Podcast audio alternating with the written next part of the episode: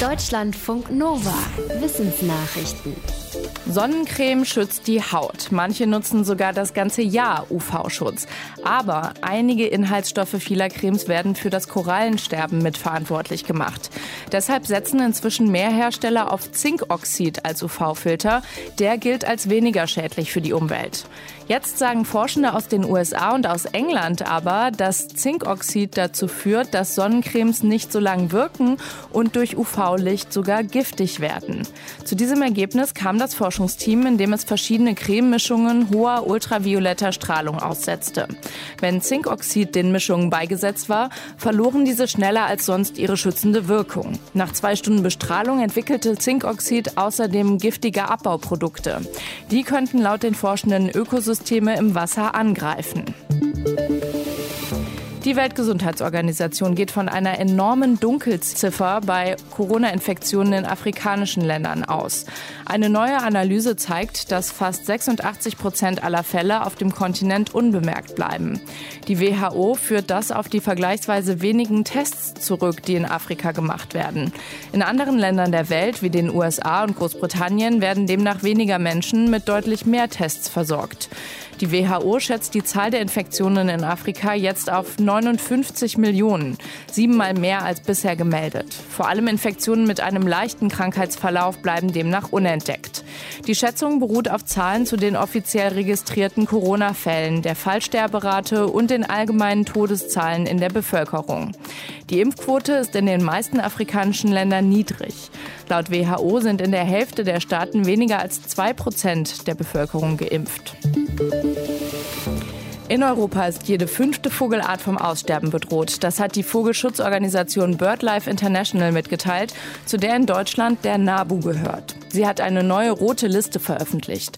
110 Arten gelten da als europaweit akut bedroht. Seit der letzten Erhebung vor sechs Jahren sind einige Arten dazugekommen, darunter Bekassinen, Mauersegler und Wachteln. Die kommen auch in Deutschland vor. Bei den Meeresvögeln geht es der Samtente besonders schlecht. Vögel leiden der Studie zufolge unter anderem unter intensiver Landwirtschaft und Fischerei, Flächenversiegelung, Abholzung, aber auch unter dem Klimawandel. Einige Arten konnten sich trotzdem erholen. Von der roten Liste gestrichen wurden zum Beispiel Eisvögel und Rotmilane. Das Gehirn ist eines der Organe, das am meisten Sauerstoff braucht. Entsprechend schwere Folgen hat es, wenn eine Hirnregion nicht mehr ausreichend mit Sauerstoff versorgt werden kann, zum Beispiel nach einem Schlaganfall. Ein Wissenschaftsteam der Ludwig-Maximilian-Uni München hatte die Idee, gegen den Sauerstoffmangel Photosynthese betreibende Mikroalgen einzusetzen. Die produzieren vor Ort Sauerstoff, sobald Licht auf sie scheint. Für ihre Studie injizierten die Forschenden photosynthetisch aktive Mikroorganismen in das Herz von Froschlarven. Durch verschiedene Tests konnten sie nachweisen, dass sich die Algen über den Blutkreislauf verteilten und im Körper Sauerstoff produzierten. Laut den Forschenden könnte sich das Verfahren zum Beispiel nutzen lassen, um während einer Operation das Gehirn oder bestimmtes Gewebe vorübergehend mit Sauerstoff zu versorgen. Auf der ganzen Welt bringt Musik Menschen zusammen. Zum Beispiel beim gemeinsamen Singen im Chor, beim Tanzen im Club oder beim Besuch eines Konzerts.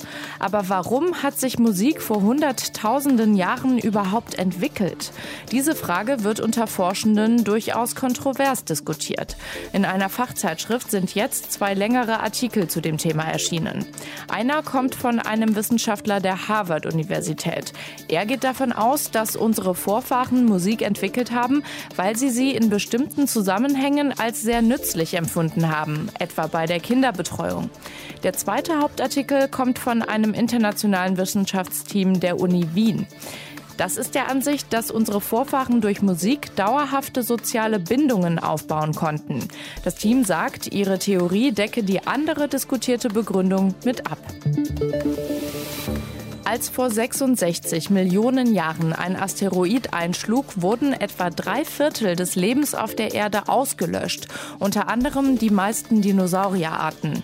Überlebt haben unter anderem frühe Vorfahren von Primaten und Beuteltieren, die in Bäumen gelebt haben, obwohl es durch den Asteroideneinschlag weltweit Waldbrände gab.